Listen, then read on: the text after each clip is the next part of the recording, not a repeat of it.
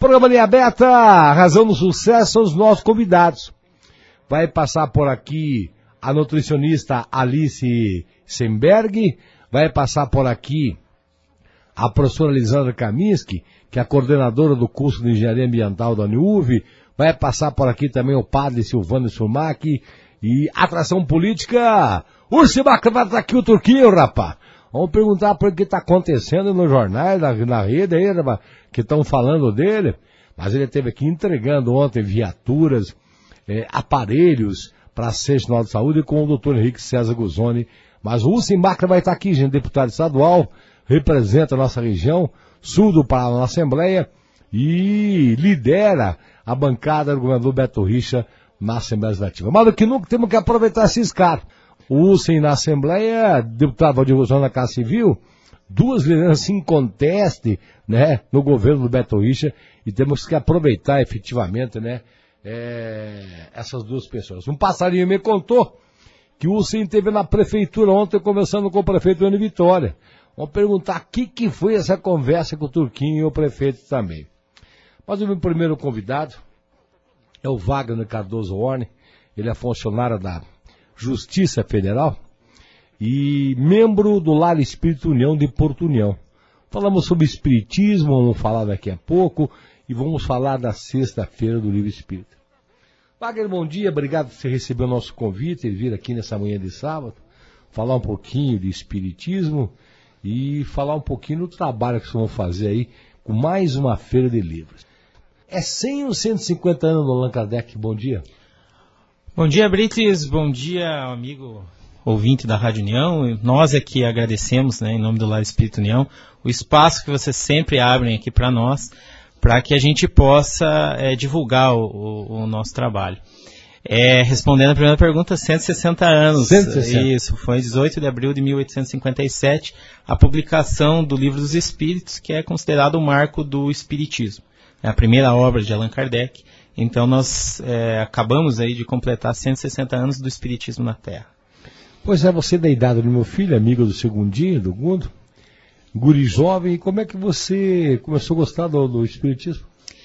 Olha, eu, uh, por influência até da minha avó, que já simpatizava com o espiritismo, tive algum contato ali na infância, juventude, algum livro, mas foi após, na fase adulta, uh, um colega de trabalho que me indicou um ou outro livro, fui lendo, gostando, uh, minha esposa também simpatizou né, com o tema, e morei em várias cidades antes de vir aqui para as nossas cidades, aqui para a União da Vitória e Porto União, e chegando aqui, comecei a frequentar ali as reuniões do Lar Espírito União, primeiro só para conhecer, e aos poucos fui me envolvendo, o pessoal foi muito receptivo comigo, e hoje estou ali é, auxiliando, tanto nas tarefas agora da feira, mas também no departamento doutrinário ali da casa, seja fazendo palestras, exposições, fazendo, é, monitorando grupos de estudo, e assim, eu costumo dizer sempre que me apresento nos grupos ou em palestras que o motivo de eu estar na divulgação da doutrina espírita é porque foi algo que fez muito bem.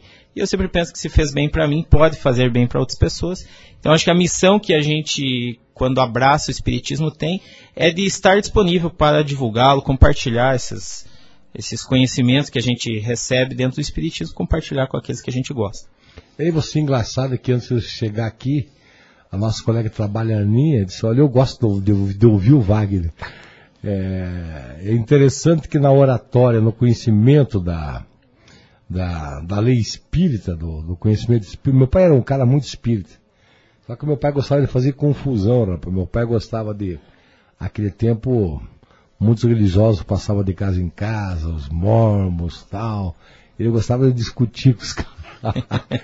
ele, ele perdia tempo, ia no muro conversar com os caras e, e a religião. É, gostava de espiritismo, tanto é que ele foi homenageado pelo Centro Espírita Amor e Caridade com Albergo Noturno Nof Brits, nome do meu pai. É, por, por, por gostar, né? Nunca influenciou a gente a nada, até porque você é espírita, mas pode ser católico, apostólico romano. É, eu sempre digo que gosto de ser católico porque minha religião é bacana. Eu saio da catedral, eu chego no Xburgo, já peço uma cerveja, fumo um cigarro. Minha religião não me proíbe nada e quando tem que dar o dízimo pros padres, a gente dá dois pires e você queixa aí na casa do céu. Então, uma religião, a minha religião é católica. É, é, sou católico, sou como flamenguista e palmeirense. Mas frequento muito pouco, só estou vendo o trabalho que o padre Silvano está fazendo na catedral, na reforma. Mas o Espiritismo não tem nada a ver. Você vê gente de vários segmentos religiosos que também frequentam o Espiritismo, né? É, eu até, por meio dessa pergunta, me recordo de uma frase dita por Emmanuel, que era o guia de Chico Xavier, que ele dizia que o Espiritismo não seria a religião do futuro, mas talvez fosse o futuro das religiões. É, nós recebemos dentro do lar espírita pessoas vindas, como você falou, de diversas religiões, protestantes, evangélicos, católicos, ateus, né? enfim, é, a gente não, não tem essa distinção e, e, e, posso dizer que somos bem recebidos hoje. Acho que mudou muito né, de, de, uns tempos para cá. Eventualmente sou convidado para fazer palestras fora das casas espíritas. Já estive na Uniguaçu, em, em, em, hospitais, clínicas aqui da cidade, é, já tive um outro evento ecumênico e sempre muito bem recebido por pessoas de outras religiões. Acredito que a obra que muitos espíritos realizam, e Chico Xavier talvez seja o maior exemplo disso, acaba abrindo portas para nós que estamos no movimento espírita. E realmente, como você falou, a religião é aquilo, aquilo onde você se sente bem, né? É, essa questão de regras, né? O que, que eu posso, o que eu não posso. A gente, dentro do Espiritismo, segue até muito o que Paulo de Tarso falou em, em uma de suas cartas. Tudo me é lícito, mas nem tudo me convém. Né? Nós temos liberdade, temos livre-arbítrio e vamos fazendo as nossas escolhas. É óbvio que conforme vamos tendo conhecimento, vai aumentando a nossa responsabilidade sobre as nossas escolhas.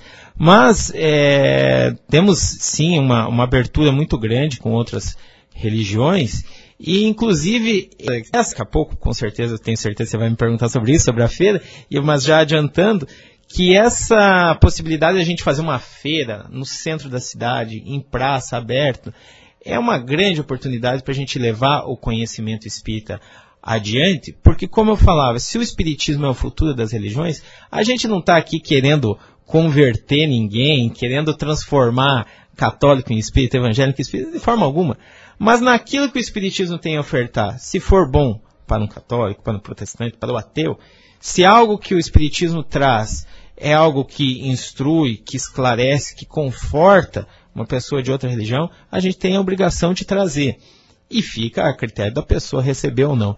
Eu vou te contar, vou ser bem sincero, eu não me meto nessas roubadas aí que seu pai fazia, de ficar discutindo, é, porque muitas vezes ah, já, nós estamos trabalhando com pessoas que já têm opinião bem formada, solidificada, e que não, muitas vezes não é a nossa argumentação que vai transformar ou vai mudar a visão da pessoa. Agora, muitas vezes, quando a gente está ali na praça, né, durante a feira, a gente recebe pessoas de outras religiões que não, não nunca foram no centro espírita e talvez nunca irão.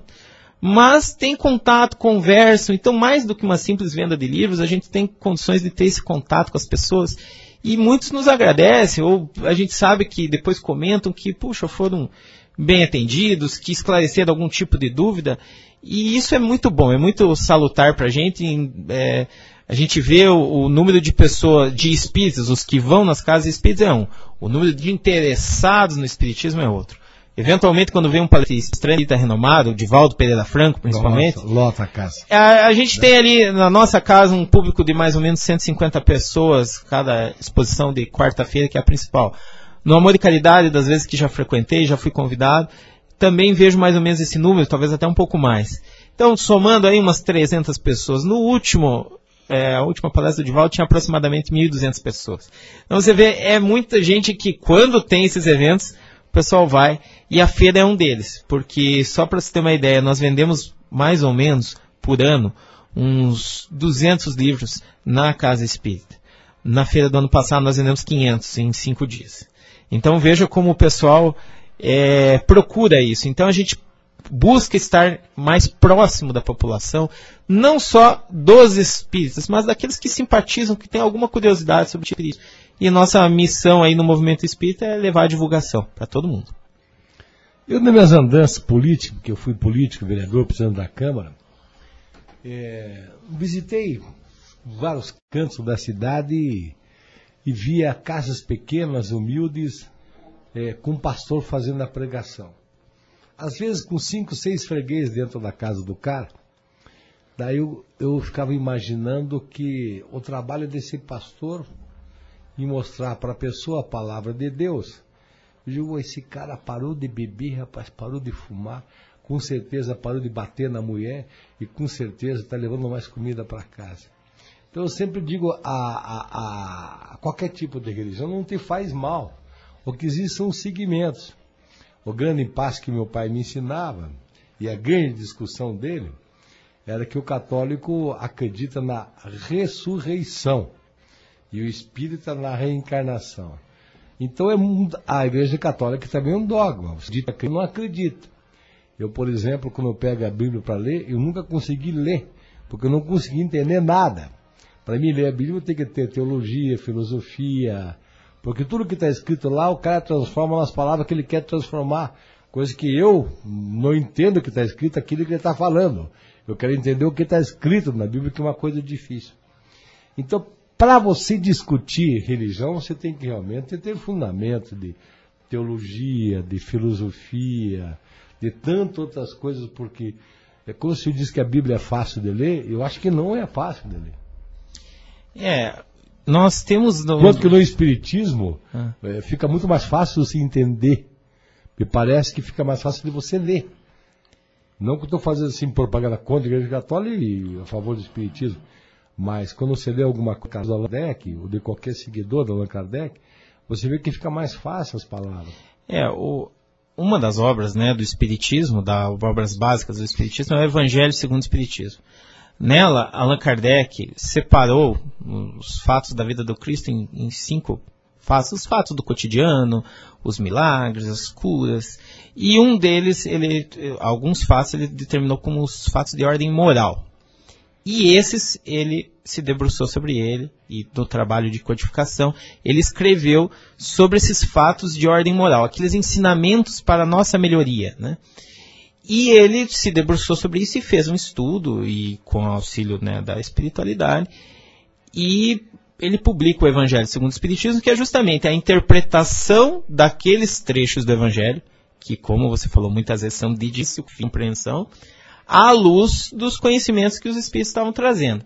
Eu cito alguns, eu gosto muito de um capítulo, agora me foge o número, acho que é o 19, que é chamado Estranha Moral é, do Evangelho segundo o Espiritismo, onde ele analisa frases do Cristo que são tiradas do contexto muitas vezes e que se elas forem analisadas isoladamente, elas assustam. Em certa feita, Jesus fala: Eu não vim trazer a paz, mas a divisão. Eu quero lançar fogo à terra e tenho pressa que ela se queime. O que é isso?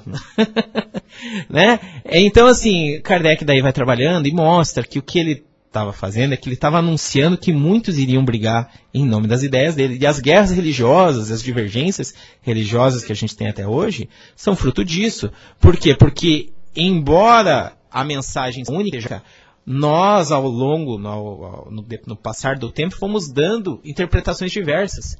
E aí ele fala, em determinado momento, eu vim lançar pai contra filho, irmão contra irmã, sogra contra nora, eu até brinco que sogra contra nora não precisava fazer nada, já estão é, naturalmente afastadas, né? Mas ele, ele anuncia, assim, que muitas vezes dentro da própria família haverão divergências religiosas. Só que ele anuncia que dessas divergências, em algum momento, vai sair algo bom. Por quê? Porque em algum momento nós vamos ter que trabalhar com essas divergências religiosas. Vamos ter que aparar essas. Não que todos tenham que pensar da mesma forma, de forma alguma. Mas pelo menos nós todos temos que nos respeitar.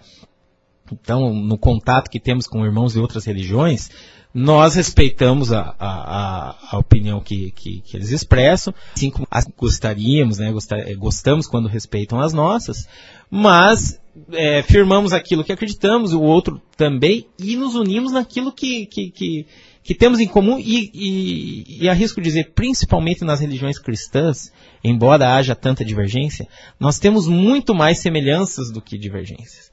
Obviamente, o fanatismo faz com que as pessoas se afastem ou é, gere mais atrito o mercantilismo que a gente vê, principalmente em algumas, alguns segmentos, é, também afasta e a, a, os, os, líderes das religiões, mas na parte moral nós só temos é, semelhanças. Eu direto cito é, nas oportunidades que tenho o esforço que vejo muitos irmãos da religião evangélica fazendo em presídios, em cracolândias, né?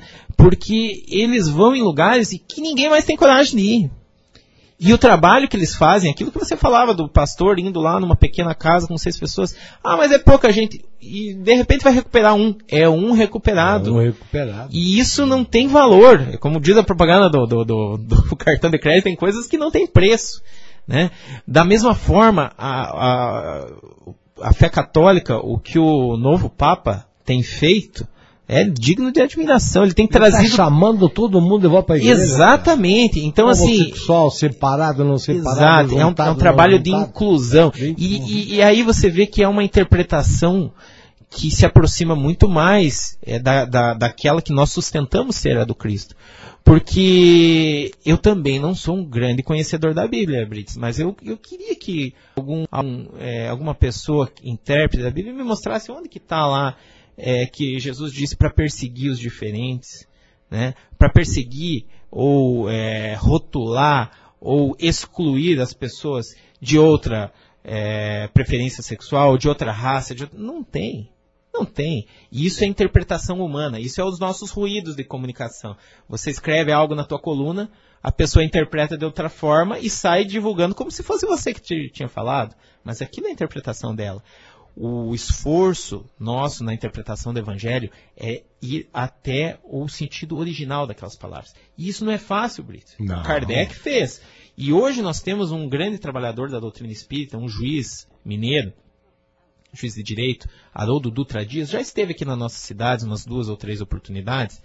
E ele é, é, conhece o grego, aramaico, conhecedor de várias línguas, ele até traduz o Novo Testamento, e ele busca, é, inclusive viajou para Israel, né, para aquela região, para buscar elementos culturais da época, para saber o que, que, quando Jesus dá um exemplo do grão de mostarda, o que, que era o grão de mostarda? O que, que representava uma figueira, para falar da figueira estéril, para falar né, da, da, da, do, do, dos frutos. O que, que, representava isso na cultura da época? Há exemplos muito claros né, de curas onde tem simbologias e a gente interpreta como se fosse literal. A parábola do filho pródigo é uma. Sabe o que significa um pai de família correndo atrás do filho? Ele fala né, que um pai de família, um, um ancião, nunca corria. Primeiro porque ele usava túnica e sandália. Já imaginou correr de túnica e sandália para tropeçar? É, né? É, é, dois toques, né? Então, assim, ele não corria por quê? Porque era dever do filho vir atrás. E quando esse pai amoroso, bom, vai de encontro, mostra toda a bondade com que Deus nos recebe quando a gente se arrepende, quando a gente né, fez aquelas bobagens na vida e a gente faz de monte, né, Brits? E aí a gente se arrepende e a gente fica, será que Deus vai me, aceitar? Né? Será que Deus vai me perdoar? Ele está correndo de braços abertos para nós. Só que falta muitas vezes a nossa percepção de que erramos, de que precisamos melhorar. Então, assim, é, saber os detalhes culturais, saber né, o contexto em que aquelas palavras foram ditas, facilita muito a interpretação do Evangelho. Por isso que dentro do Espiritismo nós buscamos isso. Mas não somos os únicos, sabemos que em outras religiões também o fazem dessa forma, mas sempre buscando é, o sentido das palavras, uma forma. Né? Quando Jesus falava que a fé transporta montanhas, imagino que ele não estava falando de forma literal. Nós não descobrimos ainda como transportar montanhas com a força do pensamento, do sentimento. Agora, que a fé transpõe barreiras que nos parecem intransponíveis, isso é verdade. E isso a gente tem que entender, lógico, de uma forma simbólica e usar esses conhecimentos na nossa vida. Quando a gente está estudando evangélico, quando está estudando espiritismo ou qualquer outra religião, não é para ser conhecedor. Lá no espiritismo, pelo menos, a gente não tem diploma de mestre em espiritismo, doutor em espiritismo, mas é para usar esse conhecimento para si mesmo, para se melhorar no dia a dia, para ser mais feliz, para ser ter mais paz interior, tudo isso que a gente busca com esses conhecimentos espíritas. É, eu não leio nada e um dia fui falar com o padre dizer, eu não vou perder tempo com você, Brice, é um analfabeto. Eu, eu estudei por 500 anos, você é Bíblia de ponta de cabeça. Né? Eu, é, eu, eu digo, até Jesus Cristo eu vou bem. passou do Jesus Cristo, eu paro porque eu não vou. Até, até o Jesus do bem, que nasceu do José, da Maria. É, o José tinha uma porrada de filha com a Maria. E o Jesus nasceu da Maria. Mas quem nasceu. Como é que vai nascer 90? Assim, você fala que não nasce ninguém do vento. É, então até, até o Jesus eu vou bem. Saiu do Jesus me complica um pouquinho. Mas eu rezo para esse Jesus. E, esse Jesus meu é prega o amor, prega a caridade, prega o sentimento, prega a bondade, prega a amizade. Se esse Jesus é teu, é meu também. Eu acho que mais do que nunca você reza para. Porque tem religião que você não tem um santo na igreja. E eu vou lá e gosto dos santos. O que, que o santo é? O santo é feito de gesso, desenhado tal. Será que era assim o cara? Ninguém sabe como é que era o cara, né? Se passaram-se dois mil anos, quantos caras escreveram, reescreveram a Bíblia, mudaram uma linha, um sentido, uma vírgula, muda todo o sentido da frase. Então é você acreditar ou não acreditar. E o Espiritismo leva a, a, a ver, pelas passagens que eu tive na minha vida, de que a coisa pode acontecer. Eu acredito muito mais em reencarnação do que em ressurreição. Até porque às vezes, quantas vezes na minha vida eu me toquei de passar num lugar, rapaz, e ver uma placa, eu digo, pô, mas eu vi esse troço aqui aonde, cara? Eu nunca passei por ali. Isso foi uma vez, duas vezes, três vezes, dez vezes. E meu pai me ensinava de quê? É, eu posso ter passado em outra vida por ali, é, na outra, em outra encarnação. Então fica, eu acho que fica muito mais fácil de entender o espiritismo nesse aspecto, né, Wagner? É, Kardec sempre sustentou e sempre procurou orientar dentro do movimento espírita a chamada fé raciocinada. Existem, obviamente, é, questões de fé, onde a gente não tem como ter uma comprovação, embora a gente busque. Né? É, então, Deus. Deus é um ato de fé. A existência de Deus. A ciência dificilmente vai conseguir comprovar a existência de um ser tão grandioso. Mas aí entra a fé, e cada um tem a fé de uma forma diferente. O que é, Kardec busca estimular é a fé raciocinada. É aquela fé que pode encarar a razão. Por exemplo, eu tenho fé em algo que afronta a razão, mas eu tenho fé ainda assim. Essa é aquilo que a gente chama de fé cega. Fé em algo que a razão, o bom senso mostra que não pode ser assim. Já a fé raciocinada, ela é sustentada por elementos. Por exemplo, quando falam de Deus, é, costuma-se falar, olha ao seu redor e veja aquilo que não é obra do homem. Veja se isso pode ser obra do acaso.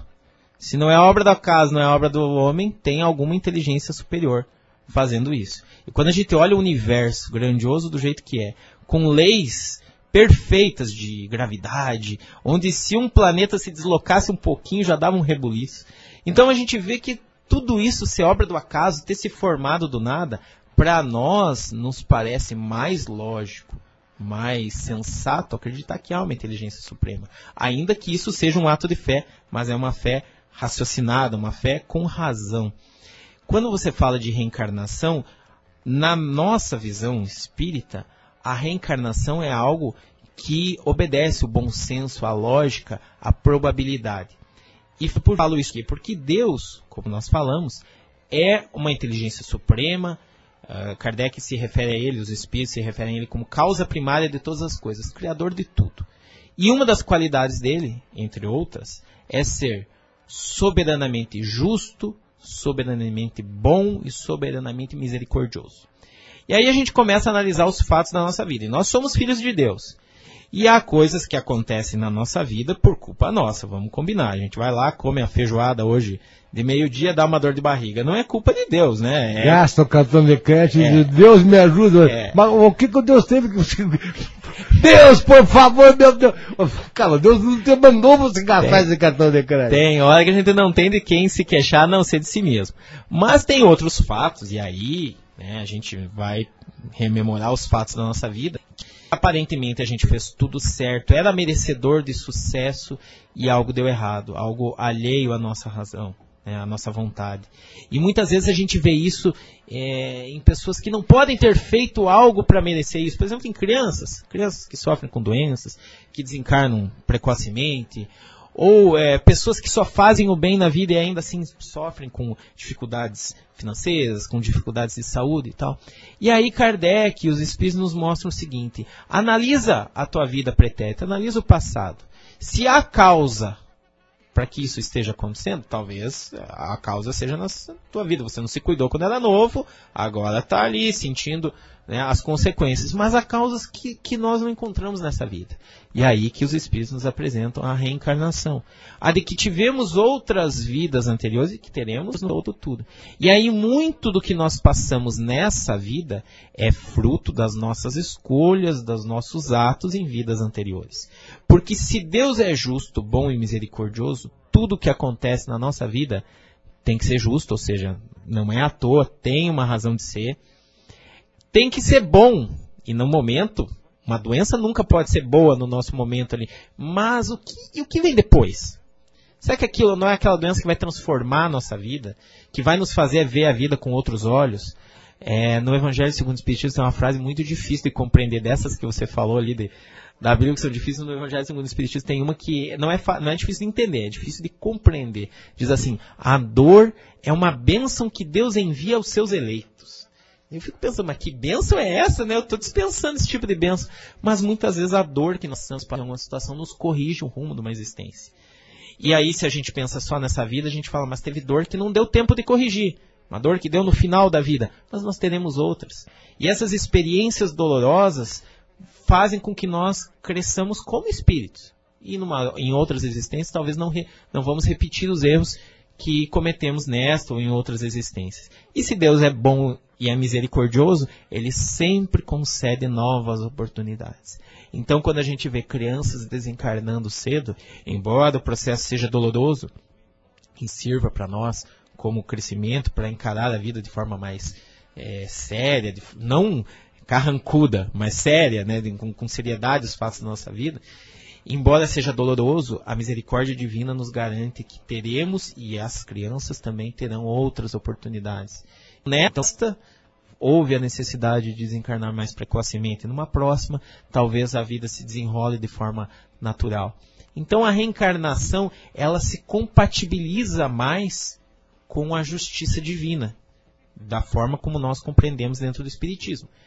Ao passo que a ressurreição, realmente, se nós tivemos só uma oportunidade, e as crianças que desencarnaram cedo, e as pessoas que vieram portadoras de necessidades especiais, e as pessoas que tiveram tudo na vida, em comparação com aquelas que a, a, a sorte da vida foi uma desgraça, onde não tiveram condições, nada, como se compatibilizar isso com justiça divina?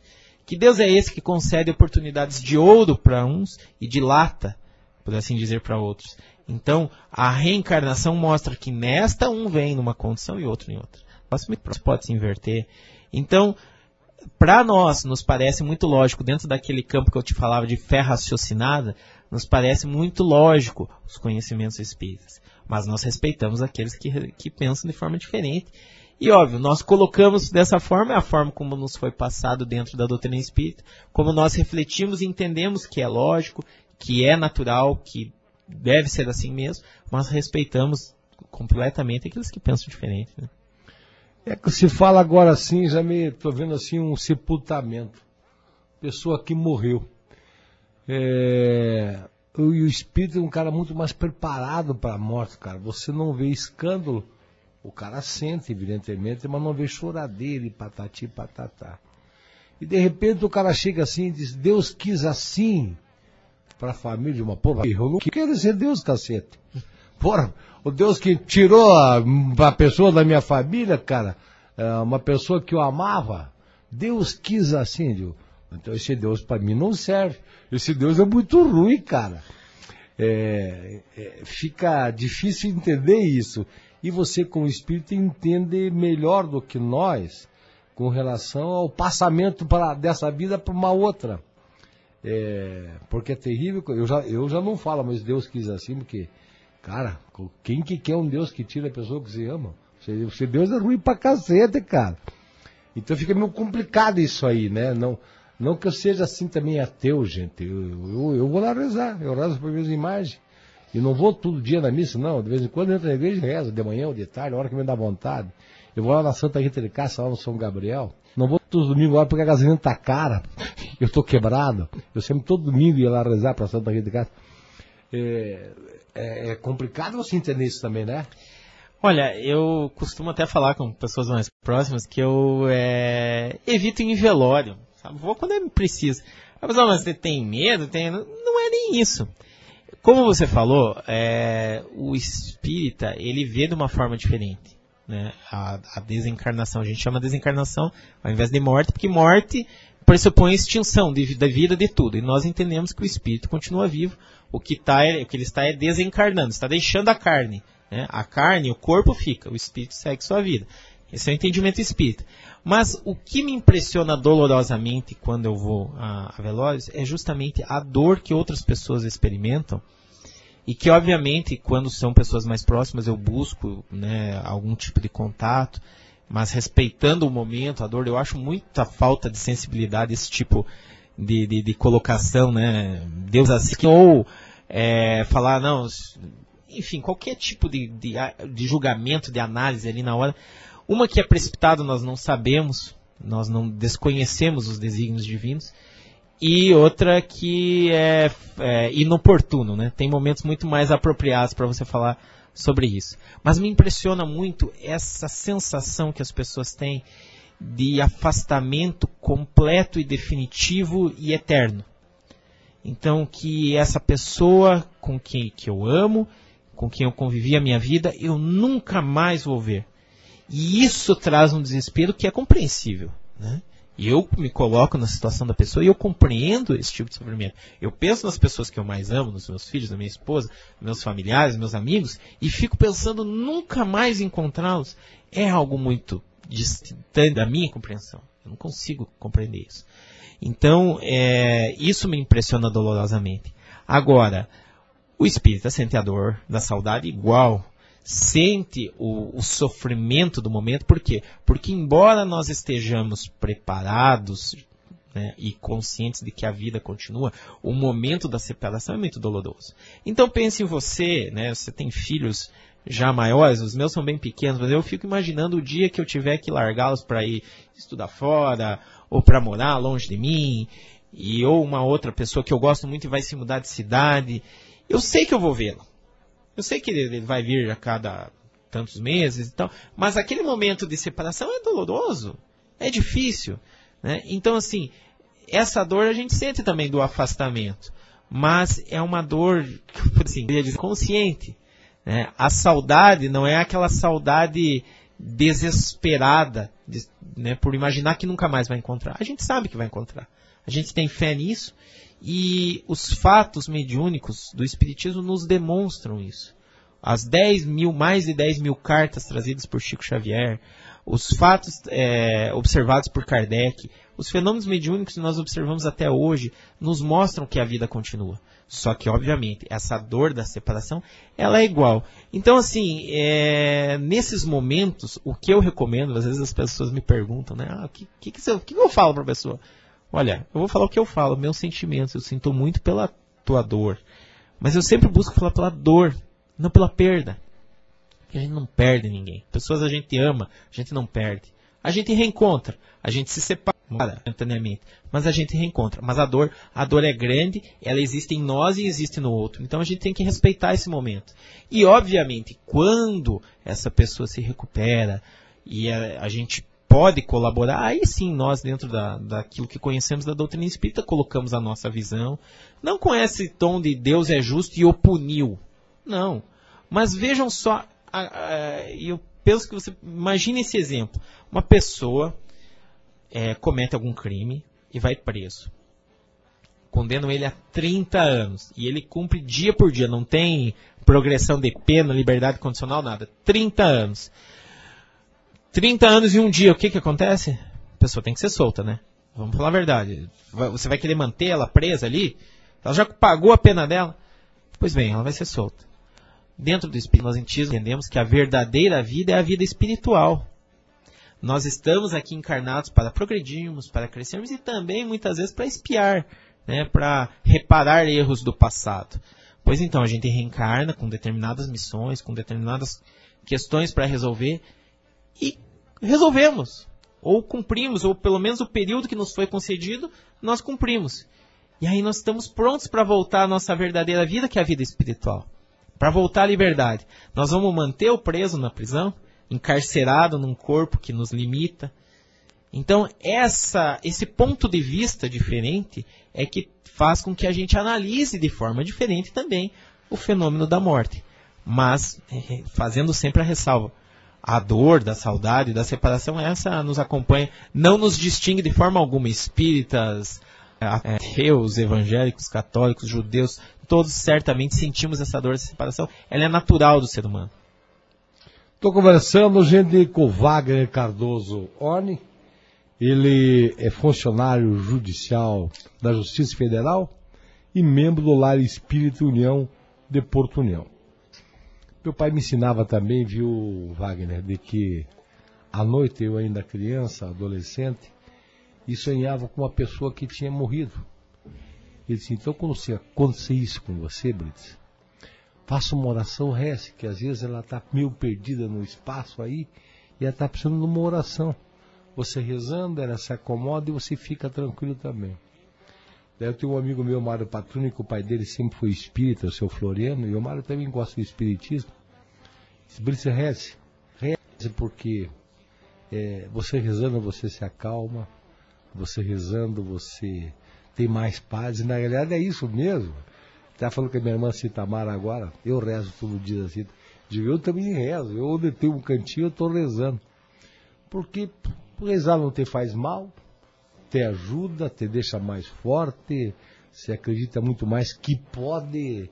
É, e, e assim que eu vi com meu pai. Então, de vez em quando, quando eu estou sonhando e sonho com alguém que não está mais aqui, eu, eu, eu, dou uma acordadinha dou uma rezadinha, nem que seja assim, é, milésimo de segundo, corto a oração pela metade e durmo de novo. Mas assim que eu aprendi com meu pai. É, a oração é um valioso instrumento que a gente tem para se ligar a Deus, para se ligar aos nossos mentores. Alguns se referem como anjos da guarda, e pode ser usada essa nomenclatura sem problemas. É, quando a gente ora, quando a gente se dedica né, à oração, à prece, a gente se desloca, a gente sai um pouco né, do mundo que a gente está vivendo, dos problemas e tal. Por quê? Porque normalmente a prece, eu estou falando da prece elevada, né, seja ela em, em, uma oração conhecida, seja né, um desejo do íntimo que a gente verbaliza ou somente pensa mesmo. Não estou falando aquela oração para ganhar na Mega Sena, para o time de futebol ganhar, né? né? Isso aí não, né? Porque obviamente você está querendo se elevar e está se mantendo no mesmo plano. Você está aqui no, no terra a terra, como a gente costuma falar. Mas essa elevação, a gente se coloca num patamar um pouco mais elevado e aí a gente encontra efetivamente aqueles espíritos que querem ajudar. O Kardec e os espíritos dizem que os espíritos, muita gente fala, meu Deus, assombração, fantasma, visagem. Eu brinco sempre que quando a gente fala de um ente querido que desencarnou, ah, meu pai, minha mãe, meu filho, a gente se refere a espírito. E quando é sogra, cunhado, aí sim, fantasma, visagem, assombração, aí tá liberada essa nomenclatura. Mas é óbvio que, seja o nome que a gente use, esses seres nada mais são do que é, pessoas que aqui habitaram a Terra como nós e que desencarnaram. E que podendo ajudar, eles nos ajudam. Então, quando você se refere, por exemplo, dentro da fé católica aos santos, os santos não são pessoas que viveram aqui e que fizeram algo de tão bom enquanto estavam aqui, que foram elevados a pela santo. fé católica à, à, condição de santo. Então nós vemos até dentre os brasileiros, o pessoal se dirigindo à Irmã Dulce, ela é uma pessoa é, fantástica, né? Uh, mais recentemente nós tivemos na Índia Madre Teresa. Então, obviamente que essas pessoas, quando passam para o lado de lá e são canonizadas, independente do título, independente se elas são canonizadas ou não, se elas podem ajudar, elas ajudam. Então, a oração é justamente a ligação, né? é tentar estabelecer essa ligação e, na pior das hipóteses, né? não é pior, obviamente, mas no mínimo, você se acalma, como você falou. Por quê? Porque você está tá se distanciando. Pode ver, você tem um, um problema para resolver. E aí você não consegue, você está trabalhando naquilo, sai um pouco. Dê uma esfriada na cabeça, uma arejada nas ideias e volta. Quando você volta, você já volta analisando de forma diferente. E às vezes a gente está no meio de um problema e não sabe o que fazer, não sabe como resolver. E aí você para e ora. Duas coisas. Uma, você se deslocou do problema. Quando você voltar, você já olha diferente. Verdade. E a segunda, você muitas vezes recebe pela inspiração ideias de como resolver. Você não precisa achar que vai vir algum espírito que vai te falar ou vai te soprar no ouvido. Pela energia, pela própria presença deles, eles começam a intuir ideias. E quantas vezes a gente fala, me veio algo do nada agora. Uma ideia assim, né, que não tinha me passado na cabeça e de repente veio. Olha, do nada não sai nada, né? Então de algum lugar veio. Ou você já tinha essa ideia, ou muitas vezes isso foi lhe inspirado. Isso acontece muito, você falava dos sonhos, né? Quando a gente acorda. Pode ver que de repente a gente acorda com uma solução de um problema. Eu trabalho com um processo lá, né? Na, na, no meu trabalho, e às vezes eu tô lá quebrando a cabeça e de repente tem várias vezes que eu acordo assim, pensando em determinada situação, sabe? De processual, às vezes até algum problema do trabalho, alguma questão para resolver lá dentro do lado espírita, e às vezes a gente, né? Nossa, do nada recebi essa. Percebi isso. E muitas vezes é inspiração. Você falava ali de muitas vezes sonhar com pessoas né, que já se foram e que muitas vezes é um pedido de ajuda. Pode ser sim. Obviamente, se a pessoa nos procurava quando encarnada, ela pode nos procurar né, depois do desencarne e a gente não tem que ter medo ou receio disso, porque isso é natural. Pense que se o espírito pode estar em qualquer lugar, ele vai estar próximo daqueles que ama, daqueles que gosta. E óbvio que se você sabe que o, que o espírito pode estar numa situação difícil, não, não, não é demais orar por ele, pedir encaminhamento, pedir que os mentores né, e que Deus, acima de tudo, o encaminhe, possam recebê-lo. Agora, muitas vezes também são essas visitas de inspiração, de amizade, de pessoas que querem nos auxiliar. Então, às vezes, vem pedir ajuda, mas muitas vezes vem nos auxiliar. E eu, olha, eu acho que a gente está mais é, precisando de ajuda do que isso é. ajudar. Então, eu acho que nós recebemos mais visitas de, de espíritos querendo nos auxiliar, nos inspirar, corrigir muitas vezes as, os nossos rumos, né? Eles não podem corrigir por nós, mas eles podem sempre nos inspirar a tomar um caminho diferente. E a gente deve estar mais atento com esse tipo de, de, de inspiração, de ideia, porque muitas vezes é ali que está a solução para os nossos problemas. Bacana, gente. Você veja, já passaram 45 minutos. Estou conversando com o Wagner Cardoso Warner, gente. Ele é funcionário da Justiça Federal e membro do Lar Espírito União, que vai realizar sexta-feira do Livro Espírito. Agora, na sexta-feira do Espírito, que dia que vai ser, quando que vai ser, aonde que vai ser? Nós começamos na próxima terça, né, depois do feriado, dia 2 de maio, e vamos até o sábado, dia 6 de maio. Então, a semana toda, é, nos dias de segunda a sexta, das 9 da manhã às 19 horas, né, às 7 da noite. Só no sábado, que é das 9 às 16 horas, a gente encerra um pouquinho antes. É, vai ser na Praça do Contestado, no mesmo local do ano passado. Não é o mesmo local dos anos anteriores. É, as quatro primeiras edições foi ali na Praça Ercílio Luz em frente à estação. E desde o ano passado, e esse ano também será, na Praça do Contestado, ali na divisa entre a, as duas cidades, ali na. na, na, na Você acharam que ele ficou melhor? Olha, é impressionante o movimento que tem naquela praça. Na Praça Ercílio Luz, de certa forma, nós ficávamos mais bem Acomodado. acomodados, porque ela é mais tranquila, espaço maior e tal. Agora, o fluxo de pessoas na Praça do Contestado é muito maior, né? É um, é um, é um cruzamento muito mais movimento mais visível. Então a gente viu que aumentou o movimento. E é aquele primeira intenção que nós falamos, né, que é de dar visibilidade ao movimento espírita, mostrar para pessoas que muitas vezes não se interessam. É diferente quando a pessoa passa a uma, duas quadras de distância, e fala, ah, de repente eu vou lá. E outra quando ela passa no meio, que ali é, é o cruzamento, muitas pessoas passam no meio da feira mesmo, sabe? Então ali a gente ficou mais visível, as pessoas chegam e a gente tem essa oportunidade de tanto atender o nosso público é, é, cativo, cativo né? né? porque são pessoas que estão sempre lá uhum. e que têm à disposição sempre na livraria, tanto do lado do Espírito União quanto no Amor e Caridade aqui em União da Vitória, ali uns 200 exemplares de livros de 100, 120 títulos diferentes e que agora durante a feira, tanto na nossa agora quanto na de novembro, com Amor e Caridade, tem uma infinidade, são mais de mil obras, mais de 600, 700 títulos diferentes e com 30% de desconto. que hoje em dia faz Nossa. muita diferença. 2% já estamos fazendo negócio, Então, coisa então boa. assim, é uma grande oportunidade, Brits, né, para o pessoal, como você falou, o nosso público, o espírito, mas também para as pessoas que têm curiosidade, querem saber e que às vezes querem alguma orientação, querem conversar com alguém ali. A gente sempre está numa equipe numerosa, né, em todos os turnos de trabalho, a gente sempre vai ter alguém ali do lado espírita disposto a conversar, a orientar, enfim, a dar todos os esclarecimentos que as pessoas por acaso busquem.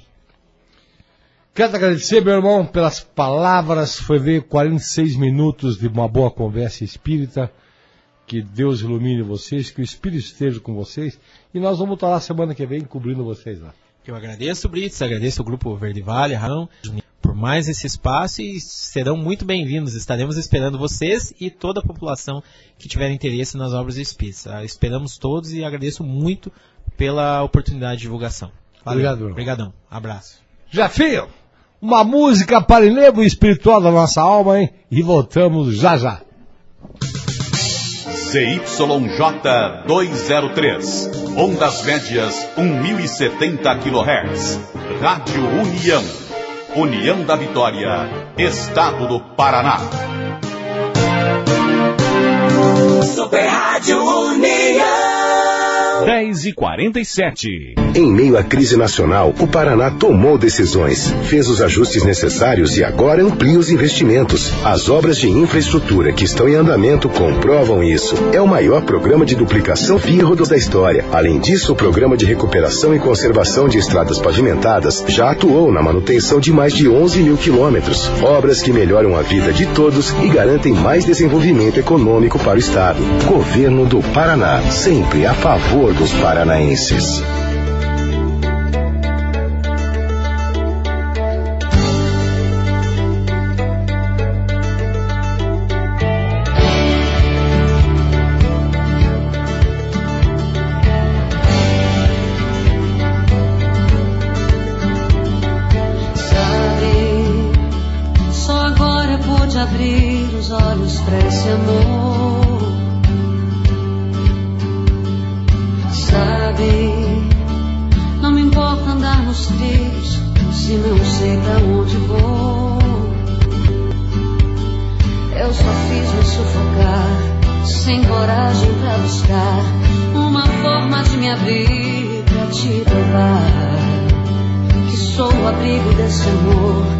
Seja onde você for, eu quero estar.